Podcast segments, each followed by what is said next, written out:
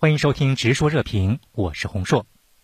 当前的美国累计新冠确诊病例正在持续的攀升，在这当中啊，我们看到这个白宫成为重要的传染源，特朗普他自己都感染了病毒，而且他身边的很多人，包括他的贴身的助理，包括白宫新闻发言人都中招了，而且美国五角大楼也有很多军方高层也都中招了。那您对这个新冠病毒在美国政坛的这种蔓延，你有什么样的观察？对，因为恰好我在今年年初啊，我在美国三月下旬才回来啊。我在美国当时回国的时候，在美国的机场就发现，嗯，虽然当时美国已经宣布进入紧急状态了，但实际上美国的这个机场的工作人员完全没有任何防护，所以当时我就明显的感觉到，好像美国的这种对疫情的防护的这种管理啊是非常不到位的。尽管特朗普已经感染了，但是你看他到医院里面住了，就三天就出来了。嗯。而且出来了以后呢，很快把口罩就摘下，在各种这个竞选的集会里边，他还是不戴口罩。基于这个所谓的口罩政治，也导致了他很多的人员并没有采取有效的防控。现在跟民主党的竞选的一些团队也感染了病毒，所以现在情况来看呢，这个美国的疫情啊还在加重。我想，对于下一步美国的政治，甚至美国整个社会的稳定和美国的经济的发展复苏，都会带来很大的这个消极影响。嗯，从两个方面来看，如果你跟着抗疫。以及抗疫的效果，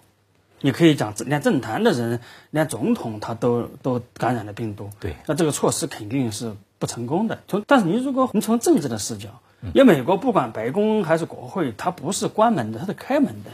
我就去过几次白宫国会，作为游客啊，作为其他访问者。那这样一来，就是我们眼中看这个美国很多政治家可能得了呃病以后，我们认为他是失败的。那也许在有的美国人看来，那没有把自己保护起来，没有让全国人现自己呃一个人独自的这个这个安全，我们要注意这个心理可能会有区别。就包括美国人为什么不愿意戴口罩，那他这个文化的一个呃重要的组成部分。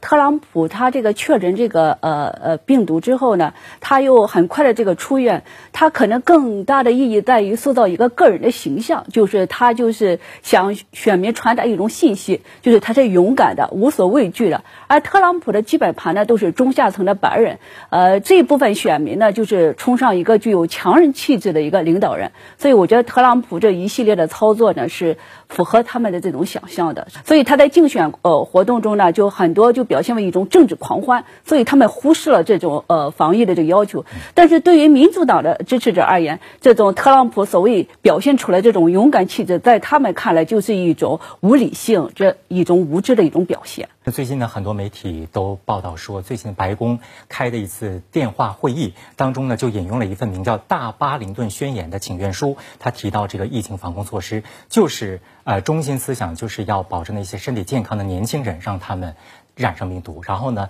来保护那些年龄大的易感人群。苏先生怎么看白宫版的这个群体免疫的这个说法想法呢？我觉得这个东西呢，从理论上来看呢，好像有道理，但问题在实际操作里面来看呢，很有难度。因为他这个如果是不采取措施，对年轻人就可以随便走动、到处去走的话，实际上可能他自己那么感染了以后，他可能会传给这个弱者。那么这样做的结果，可能会使得这个。